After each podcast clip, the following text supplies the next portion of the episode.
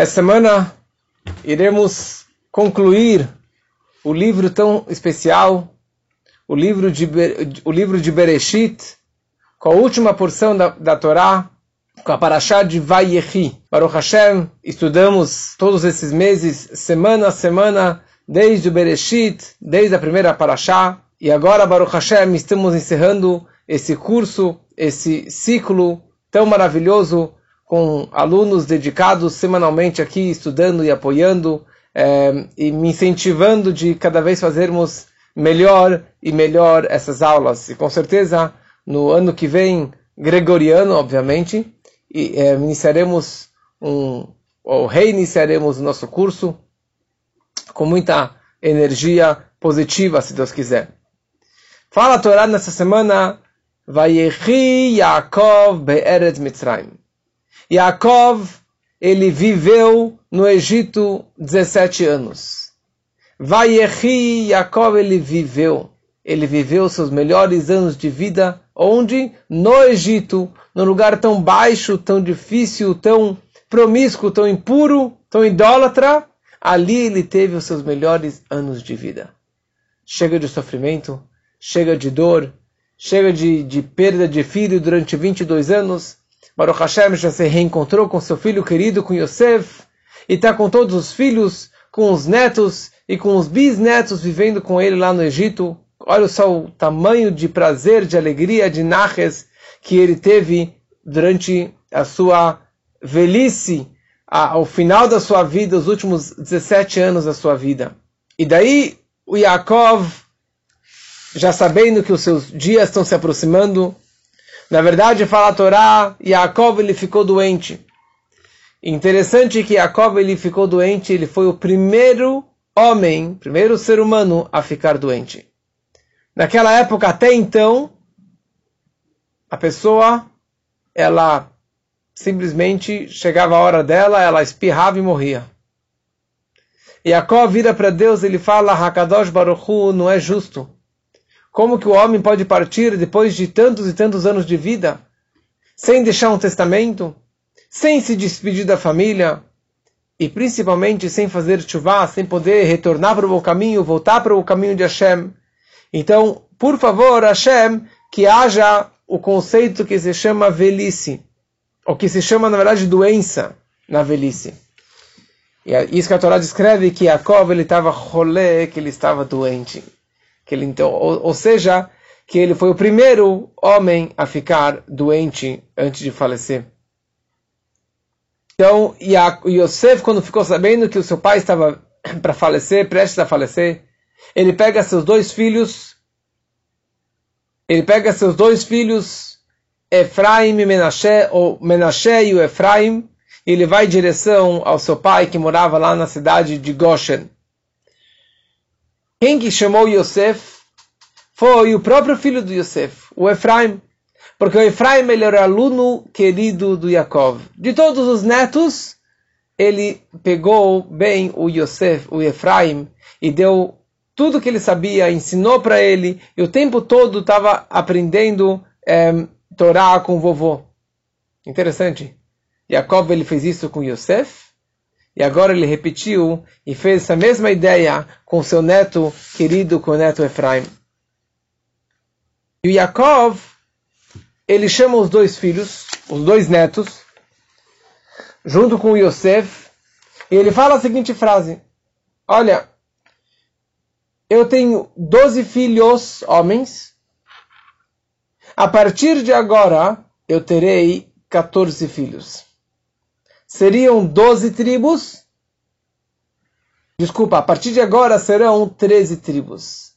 Ao invés de ser Yosef e o Benjamim, a última tribo, eu terei agora Reuven, Shimon, Levi, Udai, Sachar, Zevulun, Dan, Naftali, Gad, Asher, Efraim, Menashe e Benjamim. Os teus dois filhos que nasceram para ti no Egito serão agora considerados como se fossem meus dois filhos. E eu vou ter agora, a partir de agora, 13 filhos, ou seja, 13 tribos, e é isso que foi, as 13 tribos que saíram do Egito. As 13 tribos cruzaram o Jordão, e as 13 tribos que acabaram repartindo a terra de Israel. E o, e o Yaakov ele falou a seguinte frase.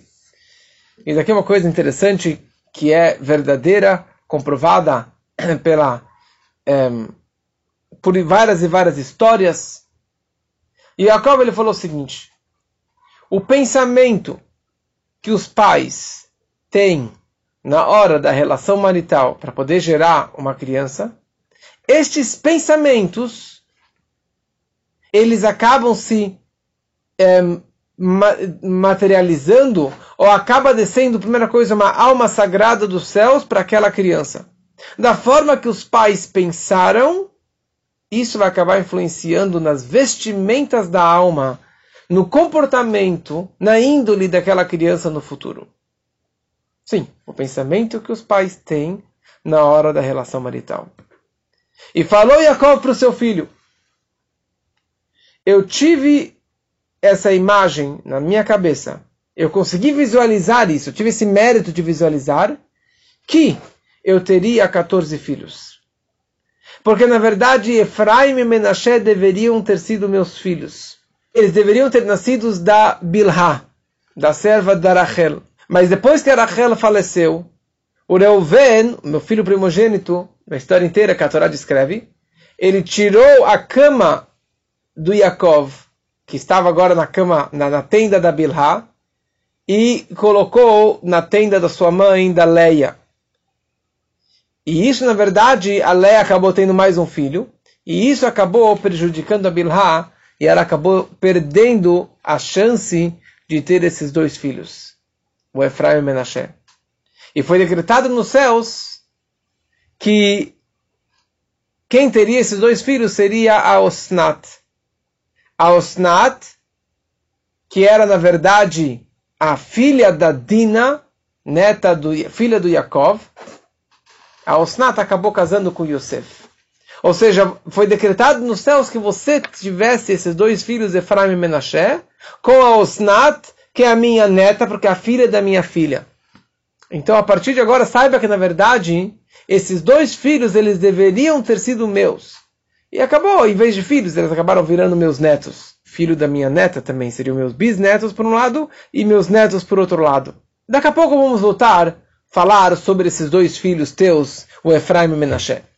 Mas enquanto isso, Jacob ele continua descrevendo para o seu filho, e ele fala, olha, Yosef, escuta uma coisa. Eu quero e eu faço questão que você me enterre em Hebron, Meharata Marpelá, onde que todos os patriarcas e as matriarcas estão, estão enterradas, Abraham com a Sara, o Yitzhak com a Rivka, e a Leia já está enterrada lá. Eu gostaria que você me enterrasse lá também. Agora, deixa eu te contar uma historinha, falou Yaakov. Quando eu estava voltando de Haran, depois de 20 anos, na casa do meu sogro, voltando para Israel, Meita alai Rachel, a Rachel, ela morreu no meio do caminho. Quando mal entrei em Kenan, mal entrei em Israel, antes que eu chegasse em Jerusalém, antes que eu chegasse em Hebron, ela acabou falecendo no meio do caminho. E eu acabei enterrando a Rachel ali, pertinho de Bethlehem, um quilômetro antes de Bethlehem. E eu sei que você está chateado comigo. E agora, principalmente, está chateado comigo porque eu estou demanding que você pegue o meu caixão e saia do Egito, vá até Israel, e que não foi fácil de convencer o faraó de sair do Egito e, e, e levar o meu corpo para Israel, por causa que, na verdade, todo o Egito iria idolatrar o corpo de Yaakov. Porque no, quando Yaakov ele se encontrou com o faraó, o Jacob ele deu uma bênção para o faraó, que as águas do Nilo subissem em direção a ele. E assim fazia o faraó. Todo dia ele ia até o Nilo, as águas subiam até, sei lá, a cintura dele, e com isso irrigava todos os campos e as plantações que estavam ao redor do Nilo. E dessa forma acabou a fome. No final do segundo ano acabou a fome no Egito. Tipo, já não era aquela fome terrível, porque graças a Abrahá que o Yaakov deu para o faraó, acabou a fome no Egito. Então o faraó, então o Yaakov ele sabia que o, no momento que ele morresse, iriam idolatrar o seu corpo, iriam embalsamar ele, fazer ele de um santo. Então Jacob falou, eu não pertenço aqui, eu preciso para Israel. Mas a tua mãe, eu não levei ela até Hebron. Eu não enterrei a tua mãe, a Raquel, a Rachel, em Hebron. E eu imagino que você esteja chateado comigo. E mais ainda, principalmente agora, que eu estou cobrando de você fazer isso por mim, algo que eu não fiz pela tua mãe. Eu imagino que você fique chateado comigo. E você tem uma dúvida por que realmente eu não fiz isso pela sua mãe. Mas saiba a primeira coisa que eu fiz isso aqui por uma ordem divina. Eu não fiz pela minha cabeça, eu não fiz aqui por preguiça, eu não fiz isso por, porque esse era o meu desejo particular, mas eu fiz isso porque Deus me ordenou que eu enterrasse a tua mãe exatamente onde ela faleceu. Não me custava chegar numa cidade mais próxima de Bethlehem, ou de ir mais alguns quilômetros até chegar em Hebron. Só que Deus aqui ele tinha uma intenção muito profunda. A Kavaná de Deus era a seguinte: praticamente um milênio mais para frente, quando que o primeiro templo fosse destruído pelos babilônios e os judeus fossem exilados à Babilônia e fossem exilados através de Nebuzradan, eles iriam levar todos os judeus fora de Israel até a Babilônia. Imagina só a situação: os judeus com a casa destruída, sendo levados para o exílio para a Babilônia, e eles precisariam de algum lugar para rezar para Deus. E o trajeto da saída de Israel é passar exatamente pelo túmulo da sua mãe, pelo que é Rachel. Esse é o trajeto para fora, em direção à Babilônia. Então os judeus vão passar pelo túmulo da Rachel. Verachel mevaka albaneha. E a Rachel vai chorar pelos seus filhos, pedindo para que Deus tivesse compaixão por eles. Pedindo Rahamim, misericórdia dos filhos e dos descendentes. E o fato que ela esteve enterrada lá é que nem você ir no kever de um tzadik, aqui você está indo no kever da Rachel, no túmulo da Rachel. Mas todo tzadik é importante você visitar. Mas no túmulo da Rachel tinha uma mensagem muito especial. Porque Deus falou para ela, tem uma recompensa pelos teus feitos. Quais feitos? O que ela fez de especial? A Rachel, na verdade, ela abriu mão de ser enterrada em Hebron. Ou se pudéssemos questioná-la, disse o Yaakov, essa seria a opinião dela. Porque ela foi, e ela é, e será para sempre, a verdadeira Ideshemame. A verdadeira mãe judia. Que ela abre mão do conforto dela, ela abre mão do prazer dela de ser enterrada em Hebron, em Israel, num lugar tão sagrado, junto com todos os patriarcas e matriarcas, ela abriu mão de tudo isso. Para quê? Para poder ajudar os filhos na hora do aperto, na hora do apuro, na hora que eles estão indo para o exílio. E mais ainda, ela abriu mão desse prazer espiritual, desse conforto eterno, pensando não nos filhos, não nos netos, e nem nos tataranetos. Não sei como fala isso aqui. Seriam mil e poucos anos mais para frente, um milênio mais para frente. Alguém que ela nunca conheceu e nunca vai conhecer. Mas ela sabia pela profecia que os patriarcas eles tinham que os judeus iriam pecar e seriam exilados de Israel do templo sagrado é, destruído. Então ela estava fazendo isso, abrindo mão do seu conforto pelos seus futuros descendentes e ainda pecadores, rechaim, perversos, que eles pecaram e por isso que o templo foi destruído. E ela estava disposta a abrir mão de tudo para poder ajudar os seus descendentes. Olha só a mensagem. Olha só o poder que isso aqui passa para a gente. Os pais abrem mão de muita coisa pelos filhos, mas não de tudo. Não de tudo. E hoje em dia, principalmente, os pais abrem mão às vezes do dinheiro para contratar mais uma babá ou para comprar mais um iPad, iPod, mais um celular, ou mais uma televisão pelos filhos, mas para que os filhos não atordoem, não atrapalhem os pais.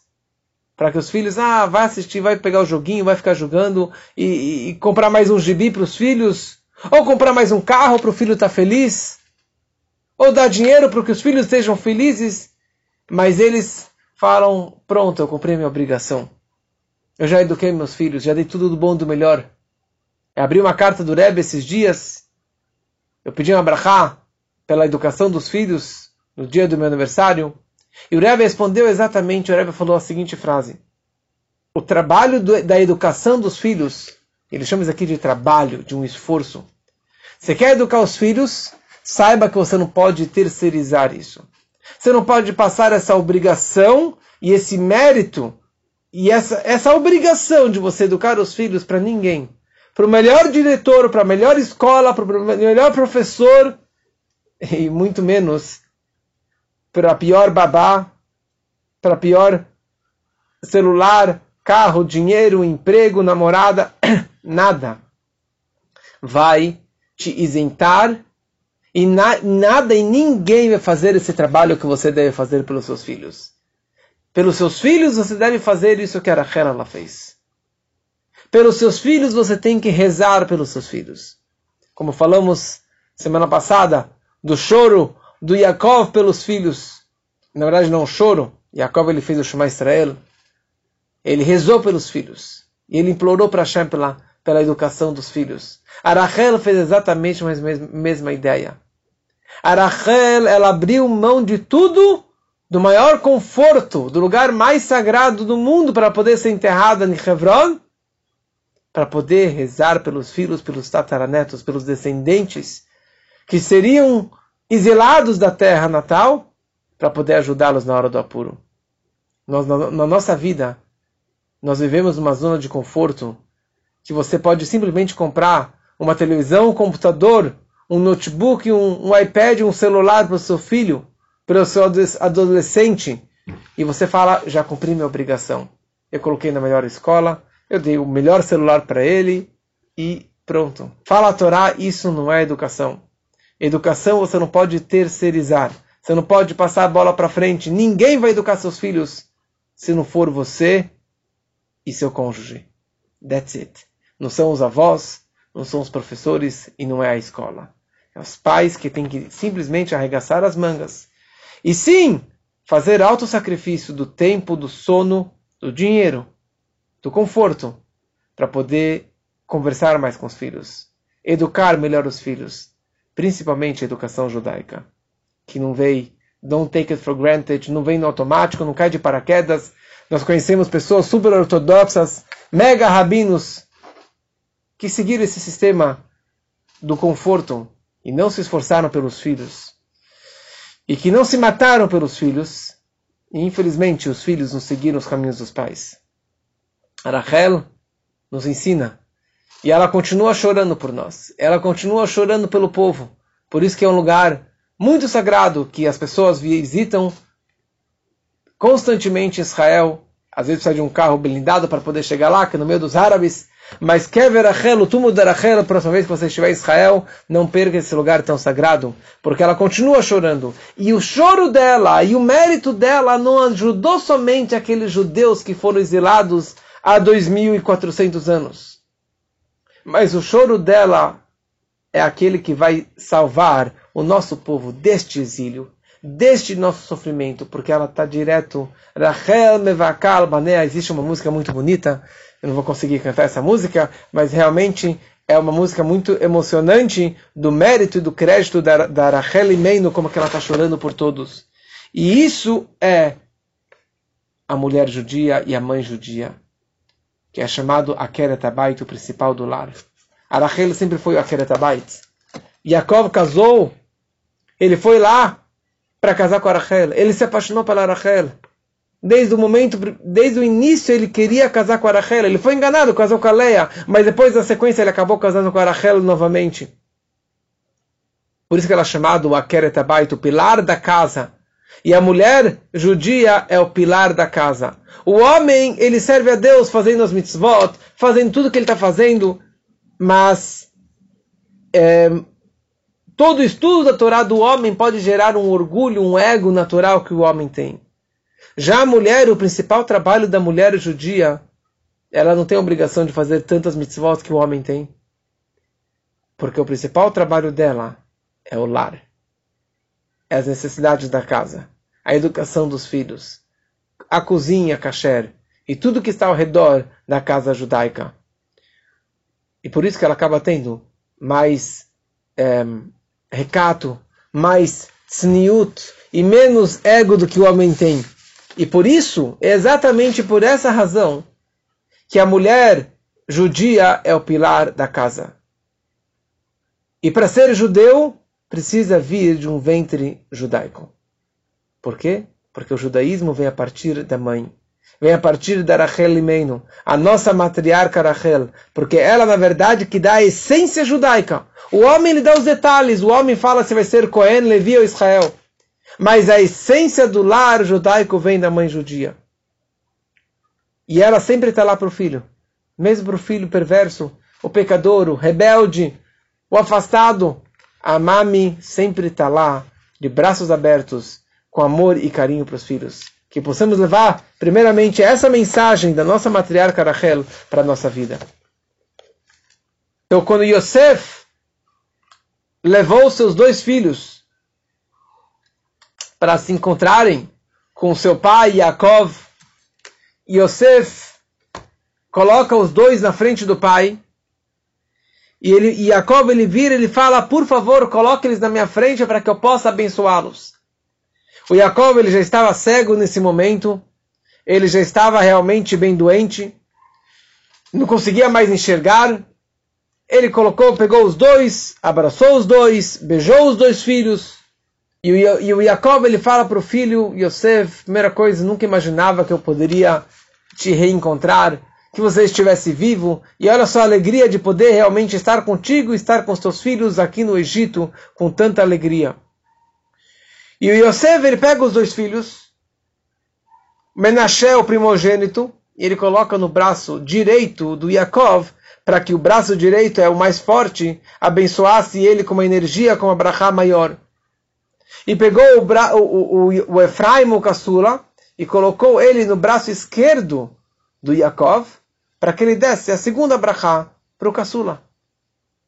Que aliás, pela Torá, o Bechor, o primogênito, ele recebe a herança em dobro, a mais do que os outros, todos os outros filhos. Por quê? Porque o primogênito ele tem uma energia maior.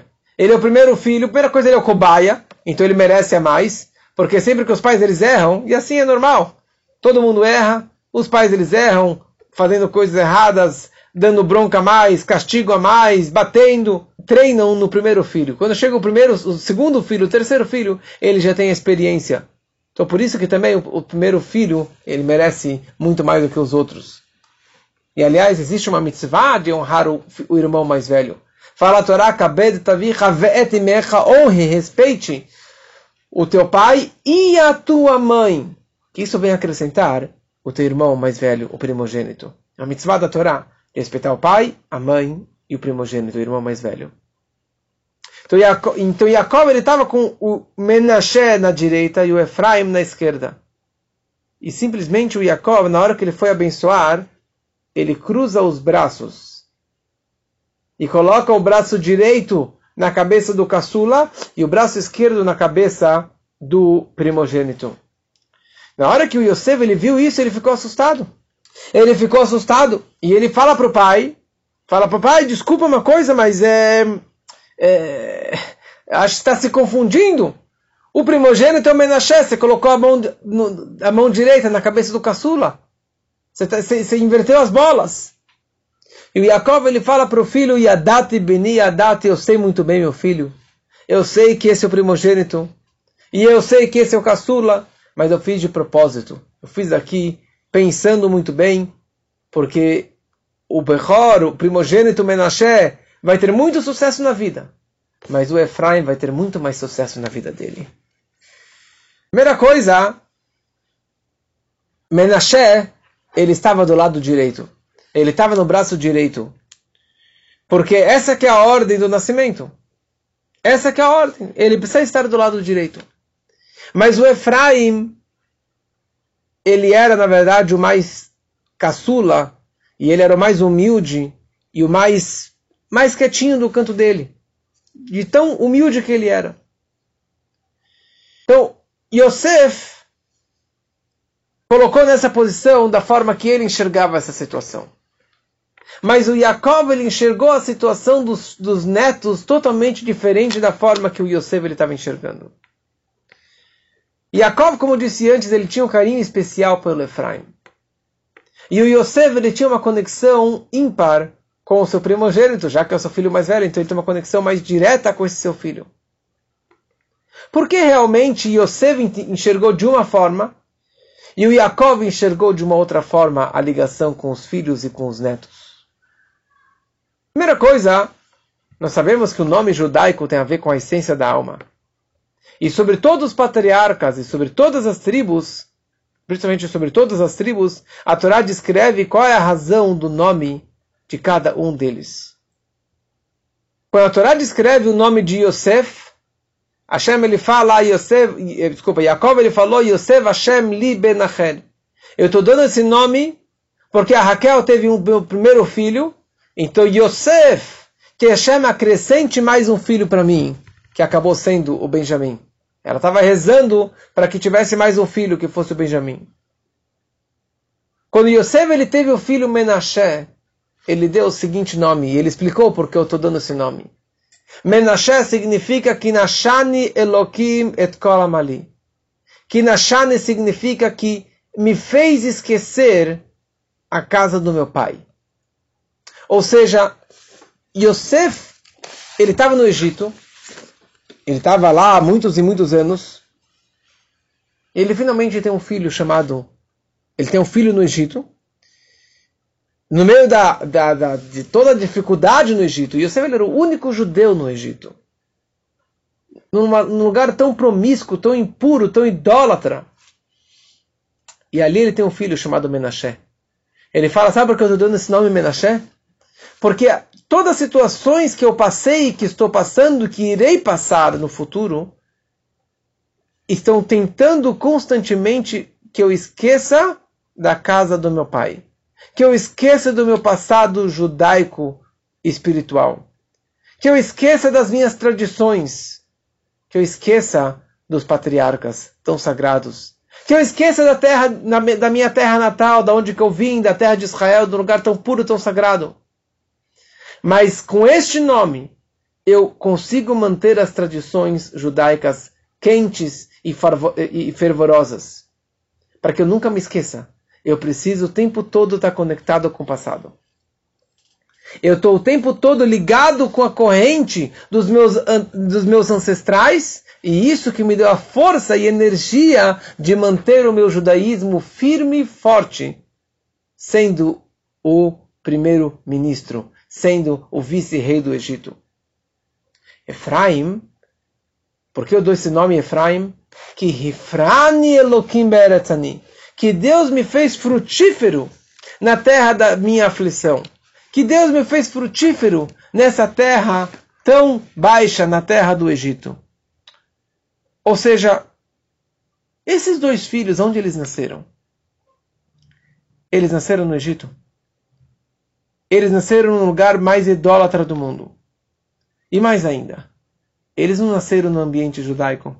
Não nasceram da casa de Jacob Avino, com, a, com, a, com as matriarcas, e com Yitzhak, e com Abraham. Eles não tiveram um berço judaico, essas duas crianças. Eles não foram para Yeshiva, como que Jacob ele foi. Eles não foram para o Heider, como que todos os outros foram na casa do pai. Eles nasceram no Egito. E imagina só, Jacob, desculpa, Yosef era o vice-rei do Egito. E aqui, a primeira geração que nasce fora de Israel. A primeira geração que nasce num lugar tão baixo, tão impuro como esse. E apesar de tudo isso, Yosef conseguiu educar os seus filhos nas tradições judaicas. E mais ainda, eles falavam hebraico, eles faziam kasher, faziam shabat, faziam tudo seguindo exatamente as tradições judaicas. Ou seja, aqui tem os dois lados desse trabalho, da educação dos filhos. Por um lado, Yosef ele teve um filho que chamava Menashe, que representa a conexão com o passado, nostalgia. ele era um filho mais nostálgico, um filho conectado com o passado, com saudades do passado, com a tristeza de saudades da casa do papai. Ou seja, eu me encontro num lugar que tenta de tudo para que eu afaste do passado, mas eu mantenho firme e forte as tradições judaicas. Porque os testes e os problemas muitas vezes são aquilo que desperta a pessoa para fazer chuva. É o que desperta a pessoa para ir para o bom caminho. Então é o que desperta essa ansiedade.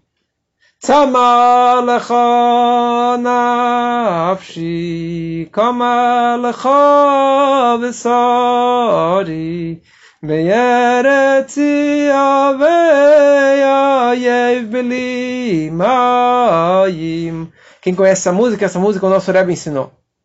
E essa música é do Salmos, que o rei Davi ele fala, a minha alma está sedenta. A minha alma quer me, se conectar com Deus. Sabe por quê? Porque eu me encontro numa terra seca numa terra sem água, uma terra cansada. Já que eu não tenho água, por isso que eu quero voltar para casa. Já que eu não tenho água que é Torá, já que eu não tenho tanta energia, isso que dá o efeito colateral. Quantas pessoas fazem chuva porque eles foram tão longe, tão afastados, que isso que acaba dando esse estralo, essa, esse despertar para a pessoa voltar para trás. Só que tem duas formas de você se manter firme e forte apesar do mundo que você se encontra, no mundo tão afastado, no mundo tão escuro, que é totalmente contraditório às, às tradições judaicas. Uma forma você está conectado com o passado, com as tradições, está ligado o tempo todo com o Zeide, com Yaakov Avino, com histórias de Tzadikim, com histórias do passado, e o tempo todo se lembrando. E por outro lado, tem uma forma de você não pensar no passado, de você só pensar no futuro, mergulhar no galuto, no exílio, estar lá, ter sucesso, pé no chão, ser realista, mas ali conseguir fazer essa transformação, ali conseguir ser o vice-rei do Egito, ali ser os maiores construtores e arquitetos do Brasil, o melhor hospital do Brasil judaico, e os melhores advogados, e os melhores rabinos, e as melhores sinagogas, e a melhor educação judaica para, nós, para nós mesmos e para os nossos filhos, apesar das dificuldades.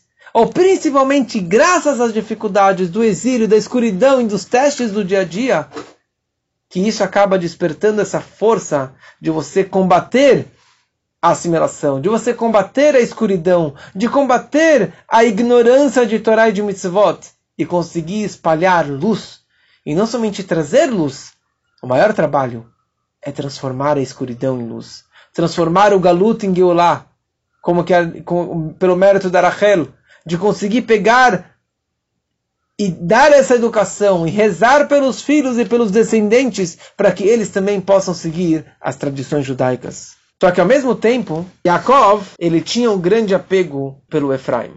Porque o Yaakov, ele sabia que o maior objetivo da vida dele de iluminar o mundo, de transformar o mundo, de trazer Deus, santidade e a, e a presença divina pelo mundo, não é em Israel, não é ligado só com o passado.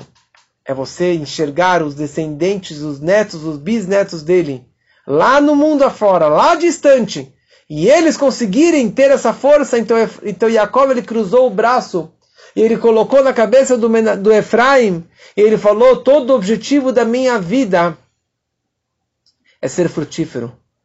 Para que meus descendentes sejam frutíferos. Que o judaísmo seja frutífero. Que a continuidade judaica seja frutífero. Dor vador, como o meu Zeide, o meu querido Zeide sempre falava. Ele falava, eu estava muito ligado com ele. E eu me emociono quando me, me lembro dele, da frase que ele sempre falava, era Dor vador. Todo objetivo é Dor vador geração em geração, a próxima geração e a próxima geração. Não adianta eu frequentar a sinagoga. Não adianta eu estudar e estar aqui frequentando o shur de Torá.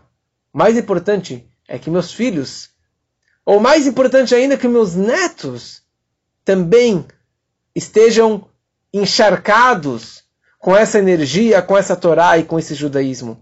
E essa é a maior dificuldade. e que muitos de nós não conseguimos passar essas tradições para os nossos filhos e muito menos para os nossos netos. E essa que foi a aposta e o investimento do Yaakov. Ele pulou o primogênito, porque ele sabia que o maior objetivo não era o Menashe. O maior teste e o maior objetivo é o Efraim, de ser frutífero. E assim nós vemos, tem dois tipos de judeus. E tem dois tipos de jovens.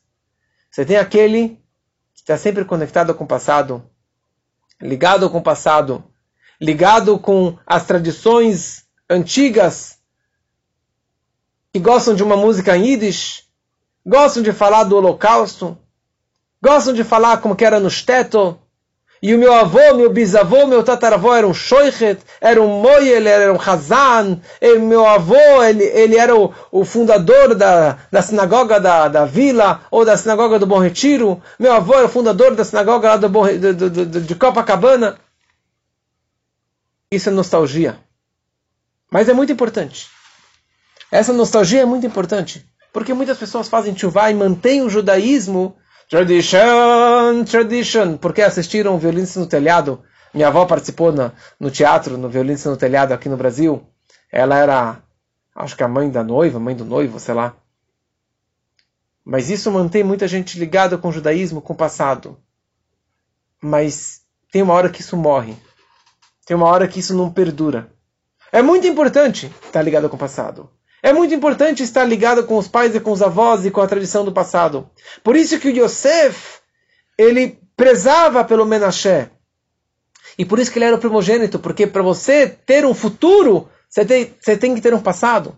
O judaísmo não começa só com o futuro, você tem que ter o passado, você tem que ter a nossa história dos patriarcas e dos nossos ancestrais. Mas não pode parar por ali. Jacob ele colocou a cabeça no jovem, no mais jovem, no futuro, naquele jovem, quantos dos nossos jovens, ou de nós mesmos, que não quer saber do passado, não quer estudar Torá, não quer saber como que era o holocausto, como que eram as tradições no passado, se meu avô comia gefilte salgado ou doce, ou se ele frequentava a sinagoga da vila, ou a sinagoga da, da, da, da Newton Prado, ou se... Eles não querem saber disso. Eles querem saber qual é o novo iPhone que saiu, ou nova tecnologia, um novo aplicativo, um novo meio de comunicação com o futuro, com, com, com, com o mundo afora. É isso que eles querem saber. E todo o objetivo é você conseguir pegar esses valores judaicos e passar para os nossos filhos, para os nossos netos e para os nossos alunos aqui, ao vivo. Passarmos esses valores para a próxima geração. That's the whole challenge. Esse que é todo o objetivo e todo o nosso desafio de se você consegue realmente passar isso, passa para a próxima geração. E por isso que o Jacob ele chama esses dois netos. Ele fala: vocês não são meus meus netos. Vocês, vocês a partir de agora são meus filhos.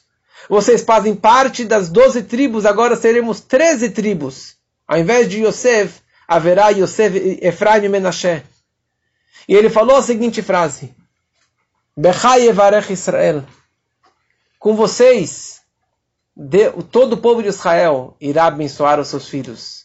E Esimcha Elokim que Efraim Menashe. Que Deus te faça como que ele fez Efraim e Menashe. Que Deus te abençoe como que ele abençoou Efraim e Menashe. Essa é a frase. Essa é a frase que quando que um pai vai abençoar os seus filhos na véspera do Yom Kippur, ou aqueles que abençoam na véspera do Shabat, ou qualquer momento que você vai abençoar alguém, você fala Yesimcha Elokim que Efraim Que Deus faça de ti, Deus te faça como Efraim e Menashe. E essa brachá, na verdade, ela é um resumo de toda a bondade do mundo. De todas as brachós que você poderia imaginar ou criar para dar para os seus filhos, você fala nessas quatro palavrinhas. Yisimcha Elokim que Efraim Menashe. Anote e tem essas frases gravadas. E na sequência dessa brachá, nós falamos Yevarecha Hashem Veishmerecha, a brachá dos Koanim. Essa, essa é a brachá principal que nós precisamos gravar para a nossa vida.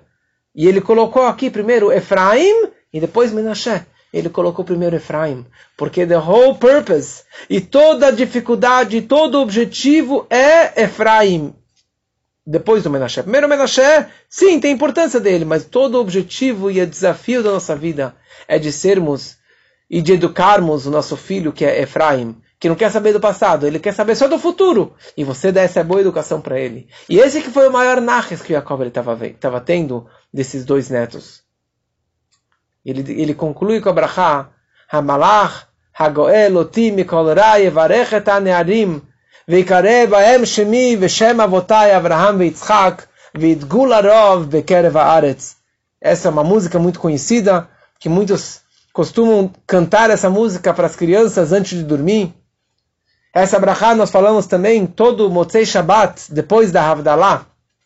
Tem uma reza que se chama Veiten Lecha, que Veiten Lecha Elokim, são uma lista de brachot, e ali consta essa reza Malach Goeloti, que o Yaakov, ele estava falando para o seu filho e para os seus netos, que o Malach, o anjo que me salvou de todo o mal, que me protegeu de todas as desgraças que eu passei na minha vida, e que me salvou de tudo isso, Evarecha Teanarim vai abençoar esses jovens, vai abençoar o Efraim e o Menashe, Vikarebaem Shemi, e sobre eles vai recair o meu nome, e o nome dos meus pais, Abraham e Isaac, e para que eles possam se multiplicar, como os peixes se multiplicam, que eles possam também se multiplicar na face da terra. Que nem os peixes não têm olho gordo, não tem ainará os peixes se multiplicam. Cada ovada são dezenas de, de, de, de ovinhos, de filhotes. E assim também, que nem o peixe, sempre está com sede. Se cai uma gota de chuva no mar, o peixe vai correr para pegar aquela gota, para pegar aquele oxigênio, para pegar aquela energia que ele precisa. Assim também, nossa água, a nossa vida é a Torá e o judaísmo. Para que vocês tenham, possam se multiplicar ter muitos filhos, literalmente, e que todos esses filhos possam também se multiplicar fazendo boas ações. E filhos também quer dizer boas ações e alunos para que possamos ter muitos e muitos alunos, que possamos aumentar os nossos, nossos alunos nas, nas nossas aulas, nas nossas lives, nas nossas gravações, e que tenhamos essa sede e essa ansiedade de nafshi, de ter essa sede máxima por Torá e pelo judaísmo, e que essa é a brachá que eu dou para todos nós e para todos vocês, para que possamos levar isso aqui para a nossa vida. E com isso, concluímos esse período de aulas é, semanais, nesse grupo de os segredos da Torá, os segredos da Parashá da semana, Baruch Hashem, agora também concluímos esse, é, o Chumash Bereshit, o livro de Bereshit, do Gênesis, e esperamos que espero que vocês gostaram, que aprenderam bastante. E em breve iremos retomar é, toda segunda-feira. Eu acho que eu vou manter esse grupo de segunda-feira, manter esse horário de segunda-feira para passarmos é, uma mensagem mais profunda para a nossa vida, mais mística da Paraxá da semana. E esperamos vocês muito em breve nesse horário, nesse canal. Daqui a algumas semanas vou mandar uma propaganda, se Deus quiser.